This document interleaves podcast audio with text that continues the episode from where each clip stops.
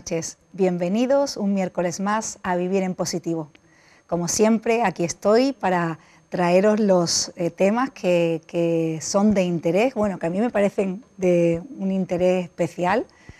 Y aquí estamos, vamos a empezar de nuevo un programa eh, de Vivir en Positivo. Pero antes de comenzar el programa, eh, con la autorización de mi invitada de hoy, os voy a comentar una cosita que, me ha llegado por WhatsApp a través de una amiga, que se va a realizar un evento benéfico este viernes 26 a las 7 de la tarde aquí en Marbella, en el Palacio de Ferias y Congresos. Va a ser a las 7 de la tarde, va a durar dos horitas y este evento solidario y benéfico, que va a ser un evento de danza, donde va a haber eh, tango argentino, danza del vientre, bailes modernos, bailes de salón, eh, va a beneficio de una asociación de padres que está aquí en Marbella, pero acoge a niños de toda la Costa del Sol.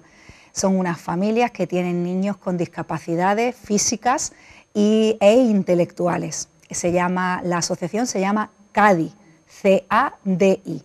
Entonces ellos van a realizar este evento para recaudar fondos en el Palacio este viernes 26 a las 7 de la tarde. Va a durar dos horitas, de 7 a 9 y el precio de la entrada son 10 euritos, que eso no es nada para un maravilloso espectáculo de baile y de danza que vais a poder disfrutar. Así que apuntaros, apuntaros ya la fecha, apuntaros el evento. Yo voy a intentar estar allí también acompañando a esta maravillosa asociación. Y, bueno, espero veros a muchos. También, eh, si podéis, conectaros a su Facebook, que están sorteando dos entradas. Encima, a podéis tener suerte de, de encontrar estas dos entradas gratis y poder asistir a, este evento. Así que quería empezar el programa con esta cosa tan bonita de un evento solidario para una asociación de padres, CADI, que tenemos aquí en Marbella, de niños con discapacidad física e intelectual. Y bueno, dos horitas de danza por 10 euros no, no está nada mal. Bueno, pues vamos al programa de hoy, que traemos un tema muy interesante. Siempre os digo lo mismo, pero para mí lo son son temas interesantes y con ello, y para este tema, pues tenemos hoy aquí a, Tania García Medina. Muy buenas noches, Tania. Buenas noches, Susana, muy bien, agradecida. Encantada, encantada de conocerte porque no nos conocíamos físicamente. Ella ha tenido el placer de acompañarme esta noche y de venir desde la Cala de Mijas, ¿vienes? ¿Desde Fuengirola? Desde Fuengirola, un poquito más para allá. Desde Fuengirola. Ella es neuroeducadora, que tampoco sé ese término, también me lo va a explicar. Cuando me lo envió dije, Tania, me tienes que explicar tantas cosas, nos tienes que contar tantas cosas. Y bueno, hablar, yo con ella quiero hablar de muchas cosas. Espero que en una hora, que al final no da, parece mucho, pero no da tiempo, Tania, te lo digo. Me, quiero que ella, eh, yo la invité porque la vi eh, en un taller, que también hablaremos de eso ahora con ella, de maternidad y paternidad consciente. Qué tema tan interesante y tan profundo. Pero bueno, antes de todo eso, eh, yo quiero que, ella nos explique qué es la neuroeducación.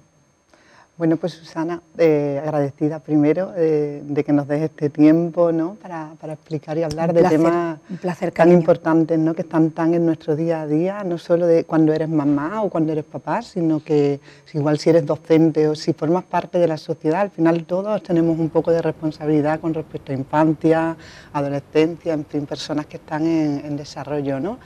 Y, y la neuroeducación mm, de lo que trata, y, yo aterricé a ella mm, haciéndome muchas preguntas, ¿no? venía de, un recorrido profesional diferente y encontré muchas respuestas en ella porque es una disciplina que acoge una parte de neurociencia, acoge una parte de psicología cognitiva, una parte de pedagogía y coge todo eso para diseñar estrategias de enseñanza o para ver eh, y mostrar cómo aprende el cerebro. ¿no? Es algo tan importante para pues incluso lo que estamos haciendo tú y yo aquí hoy, ¿no? Cómo nos vamos a comunicar, qué influencia tenemos sobre los demás cuando decimos algo de una determinada manera, ¿no? Todo eso está dentro de la neuroeducación y lo, bueno y lo potente a la vez, ¿no? Es que tiene una base científica, ¿no? No estamos hablando de algo que leí, una opinión, creía que, no, esto tiene una base científica, ¿no? Entonces, bueno, estas evidencias son necesarias también cuando hablamos de educación, ¿no? Todos esos estudios avalan lo que tú dices, que es, es una parte de ciencia, la neuroeducación. es lo que tú decías. Fíjate que hemos empezado hablando, no, no, se ha, no se ha hecho a conciencia, ha surgido. Me mandaron un WhatsApp ayer, me dijeron, Susana, a ver si puedes hablar del evento este solidario para estos nenes, para estas familias y, tal. Y justo también eh, habíamos ya eh, previsto la entrevista con Tania. Digo, fíjate como al final todo, todo, todo, casa. ¿no? Pero es que lo, yo lo hemos hablado ya en muchos programas, eh, es tan importante las personas que estamos cerca, porque somos padres, somos tíos, vosotros como docentes, los que estamos tan cerca de niños, porque es lo que digo siempre, es que estamos formando el futuro. Es lo que tú decías, es que tenemos esa responsabilidad como adultos de, eh, tenemos en nuestras manos el futuro de, transmitirle con conciencia y con amor y con positividad todos nuestros valores y para que esa persona sea lo más sana posible y pueda seguir expandiendo. Entonces, eso me parece súper interesante y súper importante de que empecemos desde la base, que la base de la sociedad son los niños. Claro, cuando uno se acerca a la infancia, vamos a empezar hablando de chiquitito, no ya seas docente o, seas mamá o papá, o estés en, previsión de ser mamá o papá, siempre sientes mucha incertidumbre, ¿no? Porque dices, ¿cómo va a ser? ¿Cómo voy a ser? ¿Cómo, vamos a ser? ¿Cómo lo hago? ¿Cómo lo voy a hacer? O incluso si ya tienes la responsabilidad de tener a tu cargo personas en desarrollo, ¿no? Mm, esa duda de decir, a veces tengo preguntas para las que no tengo respuesta, o te acuestas por la noche diciendo, jolín, otro día más que le grité, otro día más que lo castigué, sentir que no tengo tiempo de calidad ¿no? con mis hijos, o generarte expectativas. ¿no? Muchas veces la, la, maternidad o la paternidad se llega con un montón de ideas preconcebidas, de creencias, que hay veces que no encajan con la realidad ¿no? y generan un poco de incomodidad. Entonces, sí, para mí la maternidad es un reto, ¿no? es un gran reto. Y, no, se, no se trata de ser mejor o peor padre, ¿no? porque al final eso sitúa un poco en la culpa, ¿no? pues si soy mejor es que habrá otros que son peores, ¿no? y, eso no te permite movilizar desde un plano consciente, ¿no? se trata de lo que tú comentabas, de responsabilidad. ¿Y cómo llega esa responsabilidad? Pues mira, con esto, por ejemplo, ¿no? con este tiempo que estamos compartiendo, con la información, con la formación, conociendo cómo funciona el desarrollo de los niños y las niñas, cómo funciona el cerebro, ¿no? Entonces, bueno, son procesos de cambio. Y en los procesos, pues, conllevan tiempo, esfuerzo, ¿no? Mira, te invito. estás sentada, estás cómoda, cruza los brazos de forma natural. ¿Los cruzo, no? Sí, los cruzamos las dos. Estamos haciendo una prueba práctica, ¿no? estamos haciendo una dinámica. Me encanta, me encanta. Trata ahora de, vas a tener que mirar, porque a veces cuesta trabajo, de cruzarlos en el sentido contrario al que los tienes, ¿vale? Mírate previamente, mira qué mano está arriba, qué mano está abajo y vamos a tratar de hacer el cambio en el sentido opuesto, ¿vale? Vamos a hacerlo. Sí. Ah, no, no, no he hecho igual, ¿no? Cuesta, ¿no? Cuesta. ¿Cómo lo estamos haciendo? Eh, ahora. ¿Cómo te sientes? ¿Estás eh, cómoda, incómoda? No me siento cómoda, me siento más cómoda como la había hecho de la primera vez. Y el proceso en sí te ha costado. Sí, me ha salido la segunda ¿eh? o la tercera. Es que hay que... Teníamos que haberle dado un tiempo para que lo hicieran en casa también. ¿Verdad que ya te han pillado? ya me han pillado. La cosa es que esto son los procesos de cambio, ¿no? Al principio incomodan, porque te hace romper con cosas que tú ya traías, ¿no? Ese automatismo del que veníamos hablando antes de empezar a hablar de aquí. Vamos con mucho automático. Entonces esto de parar, voy a ver qué, quería hacer, qué me, qué me, dijo Susana, qué escuché en el programa, ¿no? qué dijo Tania, o el libro que me leí. ¿no? Entonces, eso hay veces que genera cierta incomodidad, como esto que acabamos de hacer. ¿no? El proceso de cambio conlleva un tiempo hasta que se automatizan, se desaprenden eh, esos, esos comportamientos que teníamos antes para reaprender y establecer conexiones neuronales, que al final todo es lo mismo, para mostrar nuevos comportamientos pues, más respetuosos con la infancia y con la adolescencia. ¿Y cómo llega Tania a ser neuroeducadora? Pues mira, llego desde la diversidad funcional. Yo empecé siendo logopeda y, me hacía muchas preguntas, muchas, muchas. Al final mm, tenía que ir indagando y en ese indagar... ¿Eras logopeda de niños y de adultos o solamente de niños? De, de niños y adultos. Pero claro, cuando te venían niños, tú te hacías preguntas más de lo que era. Claro, muchas veces las intervenciones no encajan y no encajan porque a lo mejor no encaja el plano emocional o porque hay cosas detrás que no estamos viendo, ¿no? Entonces, en ese buscar, al final, la persona es un completo, ¿no? Uno no puede ir al dermatólogo y decir, me veo sobre la piel, échate esta crema, porque al final a lo mejor ese suceso está detrás de un periodo de estrés o de mala alimentación, entonces nos vemos como un todo. Pues detrás de eso hay mucha, mucha lectura, muchas preguntas.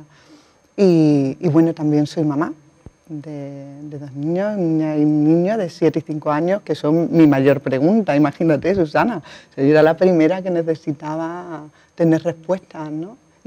Y, no las tengo. O sea, la certeza es que cada día es una nueva aventura, ¿no? En cada etapa cada, situación conlleva pues, unas respuestas diferentes, un adaptar. Pero eso a veces cuando decía herramientas, hay veces que las herramientas mm, pueden llegar a incomodar, porque si te sirven está bien, pero si la situación cambia y por lo que es esa herramienta no se ajusta, uy, una siente una frustración que dice, ya algo estoy haciendo mal, ¿no? algo estoy haciendo mal. Entonces, tener claro cómo funciona te ayuda a que de ti nazcan las herramientas que necesitas en ese momento.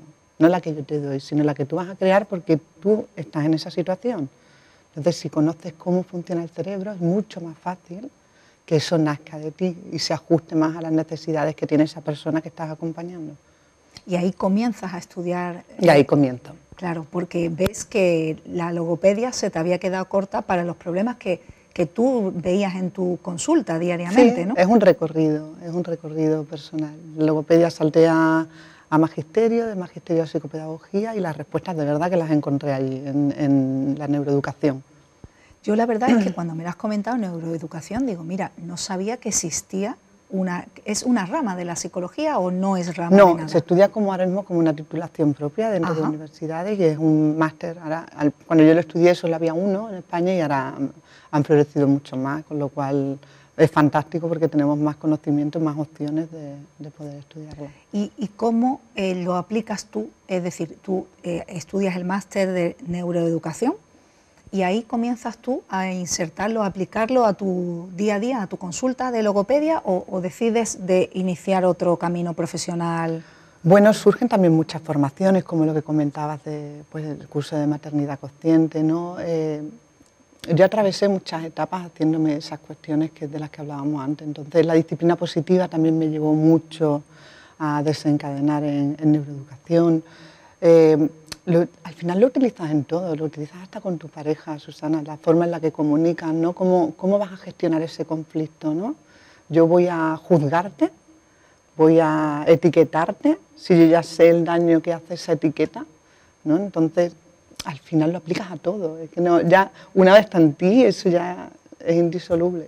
Es lo que te iba a decir. ¿Cómo, eh, ¿Cuáles son los comportamientos principales que estudia? Bueno, supongo que un máster que durará años estudia todos los comportamientos humanos, pero ¿cuáles son los más frecuentes que estudia la neuroeducación y cómo los podemos, es decir, cómo nos puedes tú explicar? Pues estos son los comportamientos más, más frecuentes y cómo, qué solución entre comillas, o herramienta nos puedes dar? Bueno, es que depende de la, depende de la situación, claro, es que la neuroeducación lo que, lo que explica es cómo funciona el cerebro. Entonces, por ejemplo, si hay una situación de aprendizaje en, un, en, una escuela, por ejemplo, en un colegio, ¿no? pues te dice, el hecho de tener a los niños sentados en pupitres todos haciendo la misma ficha en edades tempranas, 3, 4, 5 años, donde lo que necesita el cuerpo es movimiento, emoción, expresión, sociabilidad, ¿no? que los niños estén socializando unos con otros. No tiene sentido, ¿no? el aprendizaje se ve mermado, entonces hay que dar oportunidades a trabajar por ambientes, por ejemplo, que los niños puedan moverse, que puedan elegir. Cuando yo impongo una ficha, ¿qué elección le estoy dando al niño? ¿no? no le estoy dando posibilidad de elegir si prefiere una cosa o si prefiere otra, y ya estoy entrenando las funciones ejecutivas, por ejemplo, ¿no? dándole simplemente esa lección. Pero esa lección, igual que te la estoy dando en un centro educativo, te la doy en casa. Damos esa oportunidad a los niños, por ejemplo, cuando estamos por la mañana, que vamos normalmente con prisas, ¿no? ese ajetreo de las rutinas de la mañana y ya no dejamos a los niños que duerman, por ejemplo, las horas que deben de dormir.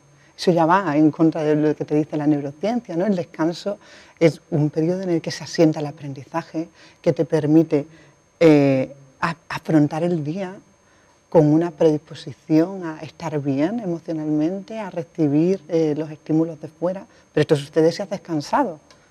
Entonces, ¿qué pasa con las niñas que se acuestan tarde o que se acuestan consumiendo mucha pantalla y se levantan muy temprano?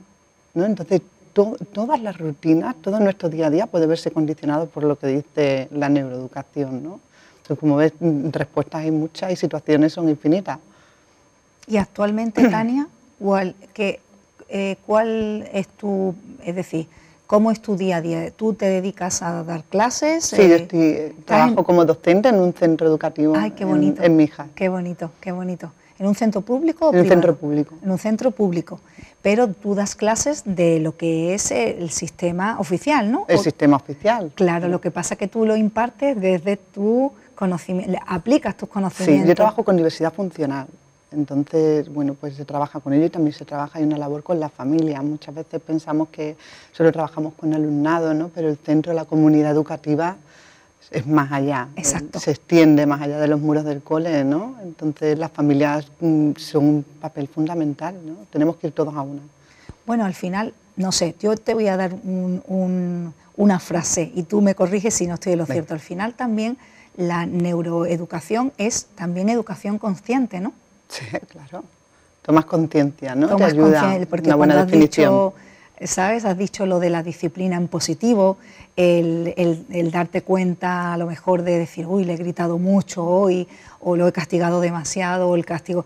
Eh, al fin y al cabo estás tomando conciencia de, de, esa situación, que sea, o sea que al final eh, la neuroeducación es conciencia también. Es, es conciencia también, claro. Cuando tienes, cuando tienes la información, es la única manera que tienes de, ser consciente, ¿no? Era como lo que comentábamos antes, que decíamos, esta comunicación, este, esta información que vas dando puede despertar en alguien, ¿no? Algo, pero porque es esa información que te llega, que conecta con un conocimiento previo, con una creencia tuya, con una expectativa tuya y ofrece una solución. ¿Y cuáles son las clases que tú impartes? Eh, digo, en el colegio. Yo, soy maestra de edición y lenguaje, entonces trabajo el lenguaje y la comunicación en niños con diversidad funcional, igual pues trastorno del espectro autista, es un abanico muy amplio de, diversidad funcional lo que nos llega hoy en día a los centros y entonces bueno, se, se les da ese servicio, ese recurso. Claro, tú lo haces desde la comunicación, pero aplicas Todas estas herramientas, al final todos vamos a la una, porque toda la comunidad educativa también, se, si hay un conflicto no se resuelve solo desde esa persona, ¿no? Todo el equipo docente pues se reúne si el conflicto se ha alargado en el tiempo y se dan estrategias. Entonces aquí la neuroeducación tiene mucho que decir, la disciplina positiva tiene mucho que decir, incluso en tareas tan cotidianas del día a día como cuando estás en un recreo y te viene un niño que no sé quién me ha pegado, que no y, y el adulto desde su altura, sin agacharse a la altura del niño, dice, si es una tontería, es una tontería, déjalo. Me estoy perdiendo una oportunidad, Susana. Estoy perdiendo una oportunidad de el niño No es una tontería. Exacto. Porque él tiene tres años, cuatro años, cinco años, para él es su problema en ese momento. Exacto. Y se, y se está perdiendo una oportunidad si, no, si uno no se baja a la altura de ese niño, de esa niña, y se le dice, ¿qué ha pasado? Cuéntame, te escucho, ¿no? Con esto, con él y damos una salida, una solución conjunta. Es, ese es un momento, es un entrenamiento, ¿no? De cara a todo lo que queremos ver en los adultos del mañana, ¿no? Si yo te preguntara ahora, ¿qué habilidades de vida te gustaría ver en tu hija, en tu hijo, si tienes, eh, dentro de 10 años, cuando tengan 25? ¿Te gustaría que fuera una persona resolutiva? ¿Te gustaría que fuera autónomo, autónoma, que tuviera recursos, que fuera empático, empática, ¿no? En fin, todas estas habilidades se trabajan desde abajo. No podemos y se trabajan desde la infancia. Claro, desde abajo, desde, las edades más, más, inferiores hasta, ¿no? de repente te llega la adolescencia y dice, pero ¿qué adolescente tengo aquí? Claro, todo ese trabajo viene de abajo, de ese, de ese qué tontería, ¿no?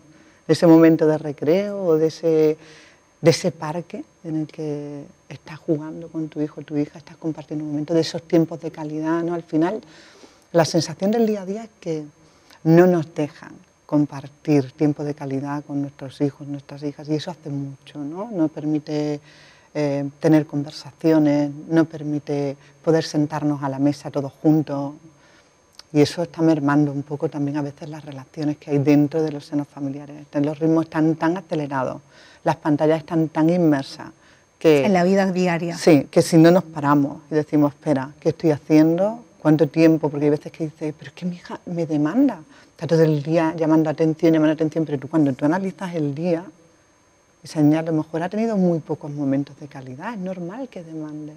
Es que la naturaleza del ser es, necesito sobrevivir y sentir que pertenezco, ¿no? Que, que, conecto contigo, que pertenezco, que puedo contribuir. Si yo no tengo esos pilares, difícilmente podré sentirme útil.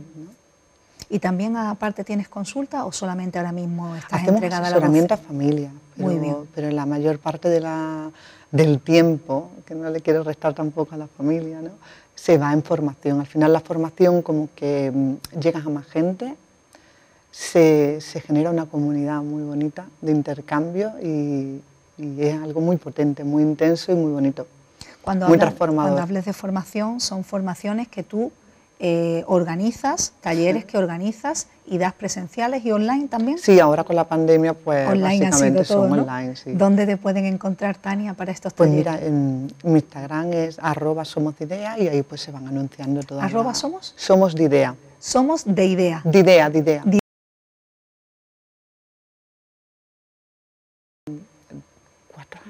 Tres años, hicimos un festival para familias en, Mollina y estuvimos un fin de semana tocando todos estos temas y, fue muy, muy bonito, muy enriquecedor porque bueno, eh, el fin de semana consistía en vente con tu familia, vamos a compartir un tiempo de calidad en familia y tú como mamá y papá te puedes formar y los niños pueden divertirse, fue todo en la naturaleza, al aire libre, tuvimos tiempo compartido de familia también y fue muy bonito, de ahí derivó el nombre.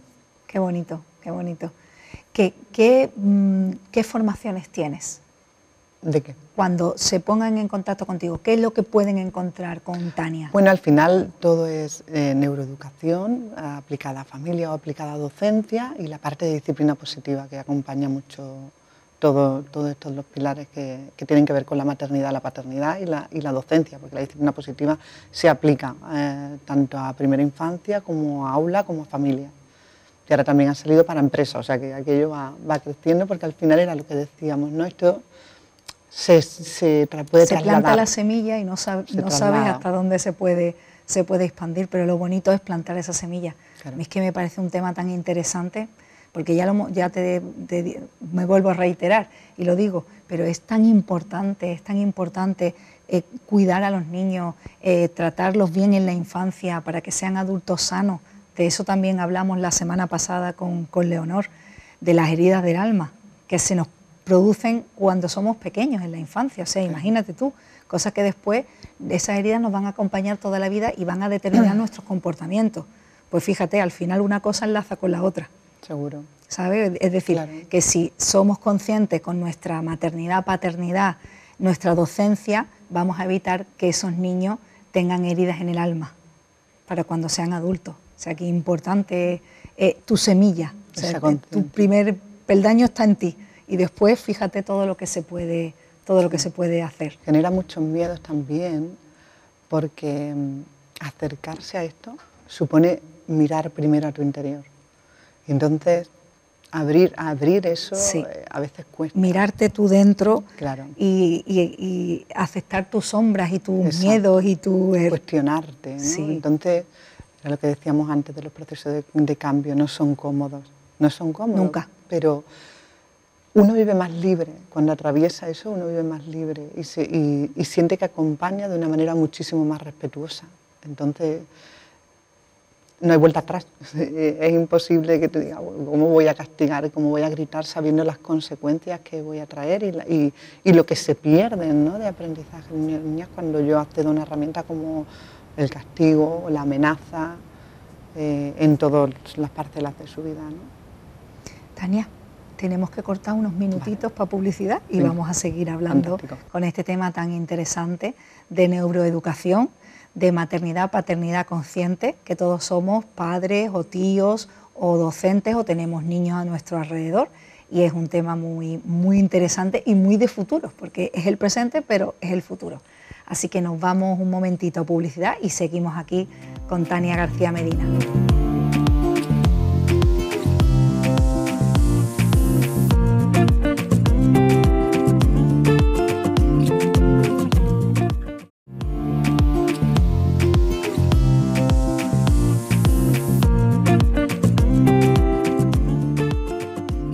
Tras estos maravillosos anuncios, seguimos en Vivir en Positivo Hoy estamos abordando con Tania García Medina, estamos abordando el tema de la maternidad, paternidad consciente, de neuroeducación.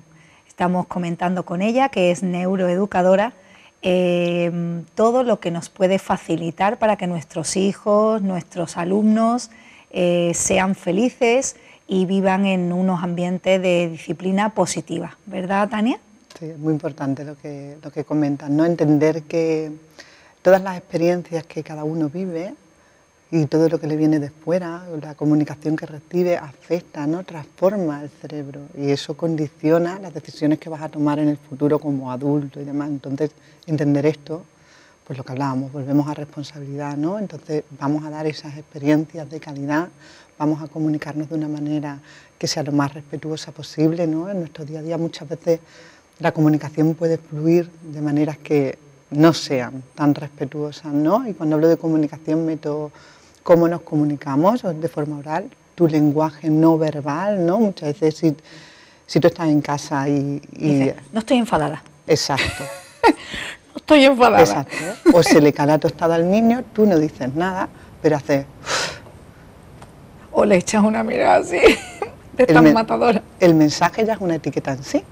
Porque le, estás diciendo de alguna manera, eres un desastre, otra vez te ha pasado, ¿no? Y también la comunicación interna, ¿no? Entonces vemos que la comunicación, por ejemplo, son tres aspectos muy importantes. La oral, lo que te digo y cómo te lo digo, qué palabras escojo, ¿no? Si me dedico, me dirijo hacia ti solo con órdenes, o me paso el día diciéndote, no, Susana, no cojas el lápiz así, no hagas la ficha así, no, te, no grites, no al final uno no te levantes. No te levantes, no te muevas No te rías. No te rías. claro, estamos mm, reforzando conductas que, no son ejemplos. uno puede decir, puedes hablar más normal, más tranquilo, o puedes hablar con un volumen más bajo, puedes mantenerte aquí, puedes darme la mano, en vez de no corras, podemos andar despacio. lo que intentamos es comunicar lo que realmente queremos potenciar. ¿no? Me estoy yendo a mi infancia y que me estoy acordando de toda mi infancia, me han castigado por charlar.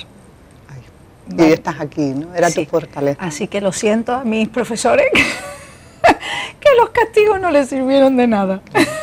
Fíjate que al final se nos olvidan las fortalezas, ¿no? Como que estamos muy centrados en lo que le falta a las personas, ¿no? Te falta valentía o te falta chispa o te... y lo que les sobra, ¿no? Te sobra vergüenza, te sobra carácter, te sobra pero cuáles son sus fortalezas? ¿no? Al final nos olvidamos de comunicar lo más importante, como lo que tú acabas de comentar, ¿no? ese ejemplo que es, vivido. ¿Y dónde estás hoy? ¿No? Comunicando, todo el tiempo comunicando. Pues era tu fortaleza. Y, no se supo acompañar entonces. Si te castigaban, no, te, no se supo acompañar. No tenían que haberte puesto un plató ya de bien temprano. A los siete años así. Pero no me produjo trauma. Fíjate, aquí estoy. Gracias, menos mal. Claro pero sí, esa, parte es muy importante. Es muy importante. pero de todas formas, mm, esto es, eh, esto es verídico, ¿eh? como Paco Gandía, esto es verídico. Pero de todas formas, mando un besito a todos mis profesores que igualmente lo hicieron muy bien, porque ¿sabes por qué? Porque lo hicieron como sabían hacerlo. Claro. Entonces, bueno, yo tengo casi 50 años, tengo 48 años, que mi madre siempre dice, nena, no digas 50 ya, que todavía te queda un año y medio. Digo, sí, pero ya estoy casi en 50 años. Tengo 48 para 49 años, soy del 73, una generación maravillosa, muy buena añada, el 73. Y, bueno, y, mando un besito a todos los que fueron mis profesores, que los guardo a todos con mucho cariño, porque ellos eh, yo sé, yo sé, eh, tengo en mi mente, en mi conciencia, en mi corazón, que lo hicieron como mejor sabían. Esto es un chascarrillo que hemos contado, una broma, pero que también es verídico, claro, que charlaba muchísimo, a la vista está. y me han castigado toda la vida por charlar, no por otra cosa, por charlar. Después era muy buena estudiante, llevaba los deberes, era muy formal, muy disciplinada, pero charlaba mucho, mucho. Entonces, pero bueno, es lo que tú dices, era mi, era mi fortaleza. Aquí, aquí estoy, aquí estoy. Me gusta eso que has comentado, por ejemplo, de la tostada, porque yo te iba a preguntar, te iba a decir, dinos cosas que podemos, eh, bueno, que nos pasan, porque nos pasan como padres, y así a los telespectadores se verán identificados con cosas diarias que nos pasan como padres que podemos tomar conciencia y eh, mm, aplicar la disciplina positiva. Vale. mm, si se te ocurre algún ejemplo, me lo lanzas también, ¿vale? Por ejemplo, es muy común eh, la forma en la que nos comunicamos, cómo usamos la alabanza o el aliento, ¿no? Normalmente tendemos a, mira, ¿para qué dibujo he hecho? Y uno dice, muy bien, me han puesto un positivo. Fantástico, te han puesto un positivo, qué bien. Entonces, eso al final acostumbra al niño a la alabanza que viene de fuera, ¿no? a, lo que se conoce como motivación extrínseca.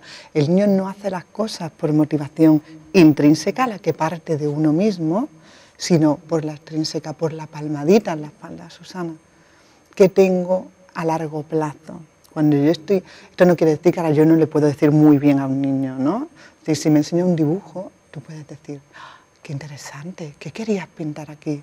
¿Cuántos colores has utilizado? Lo mejor que podemos hacer es ser lo más objetivos posible en nuestra comunicación o usar muchas preguntas, ¿no? que muchas veces somos muy directivos, al adulto le gusta sermonear, ocupar el espacio comunicativo, ¿no? y ya se ha visto en muchas investigaciones que está muy vinculado al desarrollo cognitivo, en los intercambios comunicativos, cuántas opciones tiene la otra persona de hacer intercambio, de turno conversacional cuantos más turnos conversacionales haya, mejor. Mejor a nivel cognitivo, a nivel de rendimiento académico. Donde esas conversaciones tienen que ser así, turnos, ¿no? Un monopolio del adulto dando el sermón o, diciendo cómo hacer las cosas, sino, oye, puedo no decirte cómo hacer las cosas y preguntarte cómo crees que puedes hacerlo, cómo has pensado hacerlo. Entonces, tener esa visión ya te cambia la comunicación, ¿no? cómo te diriges a los demás. Y es muy importante eh, esta parte que comentábamos de la motivación extrínseca y la motivación intrínseca, porque luego... Em, Cuando son adultos siempre esperan que venga de fuera el reconocimiento, claro. Al final, el que ha recibido toda su vida motivación extrínseca em, es un adulto que se va a arriesgar poco porque siempre va a necesitar el, aplauso del, público en general. Exacto. Mira, hay, una investigación que no sé si voy a recordar completamente, es de Carol Dweck, y es, es, es algo relacionado con los puzzles, a ver si me acuerdo contándotelo. Le dieron, creo que era un grupo muy grande, vamos a poner un número, unos 400 personas, le dan un puzzle, un rompecabezas, ¿no? más o menos sencillo. Lo realizan, pero a la mitad le dicen, qué listo eres. Y a la otra mitad le dicen, cuando ha terminado el rompecabezas, wow, cuánto te has esforzado. Esto era realmente complicado, cuánto te has esforzado. Después de esa situación le dan un segundo rompecabezas sencillo y otro complejo. Un porcentaje, de, creo que era en torno al 60% de los que habían recibido la respuesta de qué listo eres, cogieron el sencillo ¿Por qué cogen el sencillo? Porque si tú me alabas y me valoras por lo listo que soy, ¿cómo voy a coger el complejo? Que puede ser que falle y ya no tenga ese reconocimiento. Y, Vuelvo a buscar el reconocimiento, porque sé que me va a salir reconocimiento bien, y como quiero esa pertenencia. Al ser fácil, perdón. Claro, necesito esa pertenencia, pues no me voy a arriesgar. No me puedo arriesgar. Sin embargo, a los que se les había puesto el foco en el proceso, en el esfuerzo, eligieron el, rompecabezas complicado, porque no temían el riesgo. Sabían que el esfuerzo era lo que se valoraba. Entonces, esto tiene que ver mucho con el día a día de los niños y las niñas, tanto en la escuela como en nuestras casas, ¿no? La importancia de los procesos, no temer el error.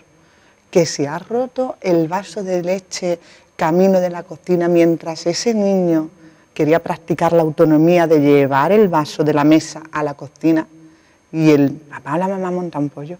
No, no, esto es un aprendizaje, ¿no? Entonces, ¿qué vamos a hacer? Se ha roto el vaso, ¿cómo lo vas a solucionar? Cuidado con los cristales, siempre que haya una situación de peligro, ¿no? Hay que cuidar esa situación, pero lo siguiente es cómo lo vamos a solucionar, ¿no? Llevabas demasiadas cosas en la mano, qué pasó, luego podemos analizar, ¿no? Pero siempre hay un aprendizaje. Si yo salto con un grito, ¿crees que ese niño mañana va a querer llevar el vaso? ¿Va a querer contribuir? No, no se quiere arriesgar a que se le rompa y me griten. ¿no? Después será un adulto que no se arriesgue a tomar decisiones que le impliquen. Claro. ¿Y eh, cómo se puede educar en positivo con, ahora con los dispositivos electrónicos que tenemos, tablets, eh, teléfonos móviles? Digo, en niños. ¿Cómo quieres decir? ¿Cómo se puede educar en positivo? Es decir, ¿cómo podemos gestionar? Gestionar, exacto, no controlar. Vamos a cambiar las palabras. Gestionar el uso diario de horas que pueden... Claro, yo, yo soy muy radical en mi pensamiento y creo que en primera infancia no deberían haber... Eh, ¿Dispositivos? No, honestamente no, porque bueno, ya la evidencia... Aunque sean tablets que tengan juegos. Claro, al final... Son dispositivos. claro, venden eh, la estimulación, pero ¿qué necesita un niño con tres años, con cuatro años? Necesita ponerse, necesita jugar con su madre, con su padre, con su amigo, con su amiga, con su hermano, ¿no? Salir a la naturaleza, escalar. Si, yo lo tengo escalando el Mario Bros, mm, se está perdiendo escalar él, ¿no? Y probarse él. Entonces al final... estoy de acuerdo contigo. Claro, al final no es... Eh, quizás yo sea muy extrema, ¿no? Pero es que si le vamos dando, es muy difícil, ¿no? Lo hacemos muy dependiente. Y esto es tanto en el adulto, que muestra el modelo del uso de pantalla, o sea, no puede estar diciendo, no, no consumas pantalla mientras tengo mi teléfono ¿eh? y estoy todo el día con el dedo hacia arriba. Entonces, siempre somos modelos. Esto es lo que dice la neuroeducación y lo que dice la disciplina positiva. ¿no? Tenemos, venimos precableados para aprender, ¿vale? para imitar por unas neuronas que se llaman neuronas en espejo y que nos permiten eh, aprender del otro. Y no solo lo que ve, lo que hace, sino las emociones que tiene el otro. ¿no? Entonces, si yo no quiero que consuman pantalla, tengo que ser modelo y ver en qué momentos puedo usar la pantalla. Si después de estar mi jornada laboral llego a casa y llego con la pantalla o tengo el móvil guardado y voy a saludar, ¿no? A preguntar, a compartir, ¿no? Entonces, somos modelo. Al final yo me quedo con eso, Susana, del uso que, Claro, pero surge, seguro que a los telespectadores les surge la pregunta y, o la duda, como me ha surgido a mí, decir, vale, yo en mi casa, con mis hijos, tal, pero después cuando van al colegio, otros niños le dicen, porque yo tengo una tablet, porque yo tengo un móvil, porque... y tu hijo no lo tiene. Entonces, ¿cómo gestionamos eso?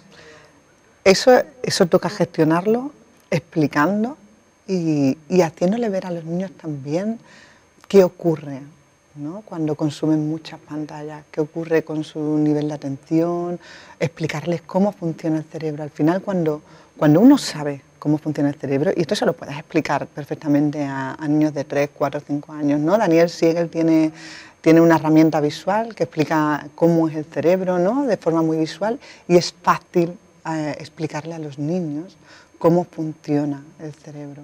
Cuando uno lo sabe, pues igual acepta mejor ¿no? lo que va a ocurrir, pero sin duda es, es un reto. cuando la sociedad no va en la misma línea en la que tú quieres ir, es un reto indudable, esto igual que en el tema de la alimentación, no, no quiero que mis hijos coman azúcar y ahora te encuentras en una sociedad que consume azúcar de forma desmedida, ¿no? Totalmente. Claro, entonces al final es ser flexibles ¿no? y adaptativos, ¿no? encontrar ese término medio que nos haga sentir cómodos a todos y, que vaya de forma coherente con lo que uno piensa, con lo que la neurociencia dice y, con lo que el riesgo que corres ¿no? con respecto al desarrollo de tu hijo o tu hija. ¿Cómo surgen? Porque te voy a hacer la pregunta, ¿por qué? Porque yo eh, en contacto con Tania, porque yo veo una publicación de ella a través de Irene Cañamero, de un taller, se llama así, ¿no? Taller, de un talleres de, taller de maternidad, paternidad consciente ya lo este título ya lo hemos tocado a lo largo del programa varias veces hoy, pero eh, entonces yo digo, qué interesante, digo, tiene que venir a contarnos de qué se trata la maternidad y paternidad consciente, que ya bien nos lo ha ido explicando durante el programa. Pero ¿cómo nacen los talleres de maternidad, paternidad consciente? Tania. Pues nos juntamos eh, cuatro profesionales de campos muy diferentes a plantear un itinerario formativo único para esa formación que tocaba varios pilares muy importantes dentro de lo que es la maternidad y la paternidad consciente. ¿no? Una era la parte de creencias, ¿no? todo lo que traemos de base, heredado de nuestros patrones, de nuestra herencia. Eh, otra parte es la parte de neuroeducación, de todo lo que estamos hablando ahora. Eh, había otra profesional que habla del movimiento, de cómo es necesario el movimiento, la sexualidad, porque no es solo, no se tocaba desde el plano Mm, mi relación con el otro, sino el plano de uno mismo, ¿no? Esta mirada que hemos dicho, toca mirarse dentro, ¿no? Entonces abordaban pues temas también como la sexualidad y, luego estaba el plano de la alimentación. Entonces eran cuatro pilares eh, muy importantes que inciden en, muchos aspectos de, la maternidad habéis y la paternidad. Hecho un, un taller. Hemos hecho uno, se nos ha quedado gente fuera, es verdad que quisimos hacerlo muy limitadito, de poquitas personas para que diera oportunidad a nutrirse, a plantear dudas, ¿no? los desafíos a los que cada uno se enfrenta en su día a día y poderlo gestionar allí, ¿no? ofrecer oportunidades de reflexión y demás. ¿Ese lo hicisteis online o lo hicisteis? Lo hicimos online. Online. Y en enero repetimos, así que... Pues bueno, si os ha interesado, que seguro que os ha interesado, este tema de maternidad, paternidad consciente, pues ya sabéis, podéis eh, eh, buscar a Tania vuelve a, decirlo, Tania. Somos de idea. Somos de idea. Podéis buscarla por las redes sociales y, ya sabéis que tenéis una cita con el, taller que seguro que os va, os va a encantar y va a ser muy interesante de, todo, de toda la gestión de emociones y de, todas las herramientas que nos, nos ha ido contando Tania es que no quería, no, es que estemos terminando el programa, todavía nos queda, ¿eh? todavía nos queda, no se vayan, sino que es que no quería que se me olvidara que contara lo del tema del, taller, porque allí, ahí fue donde yo vi la publicación y dije, hoy esto, esto es para vivir en positivo, esta eh, conciencia, esta neuroeducación, esta disciplina positiva es para, para este programa, ¿verdad, Tania? Para vivir en positivo, para tener un bienestar. Este programa eh, se llama Vivir en Positivo, pero es un programa que lo que busca es eh, traerle a, los telespectadores eh, cada semana herramientas que les lleven a un bienestar físico, emocional y económico. Y ahí vamos cada semana trayendo a profesionales que nos pueden hablar. Así que, y tu tema, ya lo hemos dicho del principio, pues en, los docentes y en los padres tenemos en nuestras manos el, futuro de, de la humanidad, el futuro de la sociedad, que son nuestros hijos, nuestros sobrinos, eh, nuestros alumnos, que después van a ser los médicos, los psicólogos, los fontaneros, los mecánicos, los cocineros. Y, pienso que es interesante de, saber gestionar todo esto desde pequeño y, de, no llevar heridas en el alma, como decía nuestra... No solo es por la profesión, ¿no? sino todas las habilidades que te vas a llevar, ¿no? lo que estabas comentando tú antes, estas habilidades de vida que luego condicionan todo, la elección de tu profesión, la eliges porque tú realmente querías hacerlo o vienes condicionada por esa motivación extrínseca, lo que se esperaba de mí, lo que de pequeño me decían, ¿no? Hay veces que... Qué importante eso. claro. Por ejemplo, em, hoy en día que vivimos en una sociedad tan, tan fluctuante, ¿no? Estos entornos que se... Y tan, rápida. Tan cambiantes, tan rápidos, ¿no? Y le preguntas al niño, ¿tú qué quieres ser de mayor?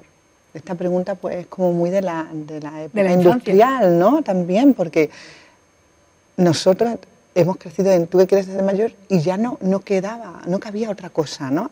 No, yo quiero ser veterinario. Pues, ¿Qué pasa si no eres ahora? Te has repetido toda la vida que tú querías ser veterinario y ahora si no llegas, ¿qué, si no llegas, ¿qué es? ¿Un fracaso? ¿Algo no hiciste bien? Entonces hay veces que preguntar al niño, ¿dónde te ves? ¿Dónde te ves trabajando un tiempo? ¿Por dónde te gustaría empezar?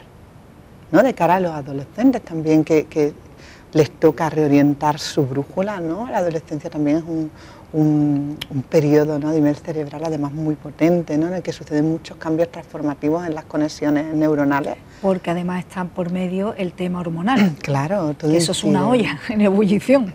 me gusta que haya sacado el tema de la adolescencia porque también se me ha gracias a esto, a la colación de lo que ha expuesto, seguro que hay algún telespectador que su hijo ha hecho una selectividad, mm, ha dicho toda la vida lo que tú has dicho, quiero ser veterinario, hijo, hija, quiero ser veterinario, ha hecho selectividad ahora en junio, septiembre, y no le ha dado la nota para entrar en veterinario. Y ese nene o esa nena está desde los tres años o desde los cuatro años diciendo yo quiero ser veterinario, yo quiero ser veterinario, y la única carrera que ha elegido es veterinario y no le ha dado la nota. ¿Cómo gestionamos eso? Bueno, al final es un tiempo de reflexión, ¿no? Hay que tirar para atrás, ¿no? Si lleva toda la vida diciendo que quiere ser veterinario o con una visión impuesta por, a lo mejor esta pregunta detonante, ¿no? ¿Qué quieres ser de mayor? En vez de haberte preguntado, ¿por dónde te gustaría empezar? ¿No? ¿Por dónde te gustaría empezar? Quiere decir que la opción que escojas no es la única. ¿Por dónde te gustaría empezar? Quiere decir que hay muchísimas más opciones, ¿no? Entonces, esta, reflexión también se puede hacer con el adolescente bien, no te ha dado la nota, ¿Qué valoras? ¿Qué quieres hacer ahora? Eh, eh, muchas veces queremos como adultos imponer, ¿no? Este es el camino, y este es el camino, y este es el camino. Vamos a preguntar. todo fluye, podemos extraer más de la otra persona cuando hacemos preguntas. Entonces, ¿qué quieres hacer ahora? ¿Qué te plantea? ¿Esto estaba dentro de tus planes? Acompañar también la parte emocional, ¿no? que antes has mencionado tú. Los filtros a la hora de mm, acompañar en el desarrollo es la parte de creencia, la parte de comunicación, que ya hemos hablado también un poquito, y la parte de gestión emocional. Las emociones obviamente eh, son muy importantes y condicionan muchísimo las decisiones que vamos a tomar y demás. Cuando son pequeños no tienen la capacidad de autorregulación emocional, ¿no? entonces es el adulto el que desde su propia regulación emocional corregula al niño. Es decir, ¿por qué sucede que el día que tú estás más alterado, tus niños, si son pequeños, están a más alterados? A tope por neuronas en espejo, que hemos hablado antes, ¿no? Venimos cableados para imitar e imitamos también las emociones. Pero es que además, si ellos no tienen habilidades suficientes para gestionar sus emociones, espera que su adulto de referencia, su figura de apego, sí que las tenga. Entonces te toca a ti como adulto gestionar y ser modelo, ¿no? para que él pueda integrar su cerebro y decir, vale, esta es la emoción, la tengo identificada y toca transitarla. ¿no? Todas las emociones son legítimas, Susana. ¿no? no hay emociones ni buenas ni malas, de todas las emociones aprendemos algo. ¿no? Entonces, ¿qué hacemos con ese adolescente? Primero, acoger la emoción, ¿no? ¿Cómo te sientes? Sentir que, que como si yo fuera el adolescente, ¿no? Si mi figura de apego haya pasado lo que haya pasado con mi selectividad, está al lado mía, arropándome y diciéndome, esto es un proceso, tú te has esforzado un montón, pero el resultado no era lo que importaba, importaba el proceso. Vale, este ha sido el resultado, ahora qué hacemos, cómo te sientes, vamos a acompañar esa emoción y luego vamos a buscar soluciones, ¿no? Sobre todo intentando eso, que partan de, él, ¿no? De ella en este caso, ¿no? Haciendo preguntas, ¿qué quieres hacer ahora? ¿Dónde te ves? No hacen falta tiempos de transición en esto que tú dices, vamos muy rápido, ¿no? Hay veces que dices, ¿realmente la adolescencia tiene tiempo de decidir qué va a hacer? ¿Sabes? Este, el, año que sabático que se pasan eh, por Europa viajando, experimentando, viviendo, trabajando, les sirve para decir, hoy voy a ubicarme en un montón de perfiles de vida para poder decidir dónde me siento más cómoda, ¿no? Voy a probarme como adulto, ¿no? La adolescencia es esa transición tan maravillosa, ¿no? Que a veces es como se acoge con un poco de miedo, ¿no? La adolescencia por esos cambios que te has dicho hormonales, em, hay, muchos cambios físicos, mucho cambio emocional que viene también por y la... Y después que eres muy joven para elegir ya para toda tu vida. Claro, pues, puedes cambiar mil veces, ¿no? ¿Quién te dijo que esto era definitivo? 17, 18 años, tienes muy poca todavía trayectoria de la vida como para elegir ya una profesión para toda tu vida. Entonces, bueno, pues si lo que tú dices, si en un año eh, lo utilizan para reflexionar, no pasa nada, tienen 18 años, 19, por favor. Y será el año de mayor aprendizaje. Seguro. De lo que comentabas, por ejemplo, de la selectividad, me hacía reflexionar, Susana, sobre el, manejo del error. Qué miedo le tenemos al error, cuando el error es uno de los mayores motores de aprendizaje. ¿no? Si, si quizás cada uno de los que estamos aquí tiramos para atrás ¿no? y dice, ¿en qué, en qué me he equivocado y qué aprendizaje me llevé. ¿No? Seguramente te acuerdas más de aquellos fallos y de todo lo que aprendiste que, de otras cuestiones de tu vida. Qué tema tan interesante, Tania, y tan, eh, tan interesante y tan importante, como igual que hablamos cuando hablamos con, con Irene Cañamero en el primer programa de la gestión de las emociones, que yo le decía, esto tendría que ser una asignatura en el colegio pues esto tenía que ser una asignatura la neuroeducación, tenía que ser una asignatura obligatoria para padres, escuela de padres y para educadores, porque es un tema, no, me extraña que te apasione, que eh, cuando lo conociste te, te, te apasionara y te enamorara, porque te estoy escuchando y me está apasionando, me parece un tema súper interesante. Pero sabes que se nos ha cumplido ya una hora. Ya está. Ya está, se nos terminó el pues tiempo. se nos quedan muchos temas. es muy, es muy denso, es muy grande, claro, y, pero eh, no es denso de, pesado, sino es denso de opciones. De opciones. Y me ha encantado. Muy amplio. Me ha encantado el tema y me ha parecido súper interesante, ya te digo. Y me parece una asignatura obligatoria para padres. Padres y educadores tenemos todas estas asignaturas pendientes de neuroeducación y de educar en disciplina positiva, que es tan importante de, en, la infancia que somos esponjas y estamos completamente por, por formar de que tengamos a nuestro alrededor personas que, tomen conciencia. Muchísimas gracias, Susana, por este tiempo, por dejarnos. Bueno, yo agradecida, yo me siento agradecida a los espectadores, mm, algo que digas tú, pues esta frase se la quiero dejar, regálanos una, una pues, frase. Mira, del, del, taller de maternidad consciente y paternidad consciente nos fuimos con la frase de mañana tienes una nueva oportunidad. Y es, es importante, ¿no? Tomar conciencia de que mañana, pase lo que haya pasado hoy, tienes una nueva oportunidad para hacerlo diferente. Pues no, se puede decir mejor, pero ya no solamente como padres, sino como parejas, como hijos, como jefes, como empleados, mañana tenemos una oportunidad de hacerlo mejor. Así que bueno, pues con eso vamos a cerrar el programa de hoy, nos vamos a despedir. Muchísimas gracias, Tania. ha sido un placer de que me hayas traído este tema, de haber compartido esta noche contigo. Y bueno, y feliz de haberla compartido con todos vosotros y como siempre me despido y os espero la semana que viene aquí en Vivir en Positivo, que tenemos una cita. Hasta la semana que viene, sean felices. Chao.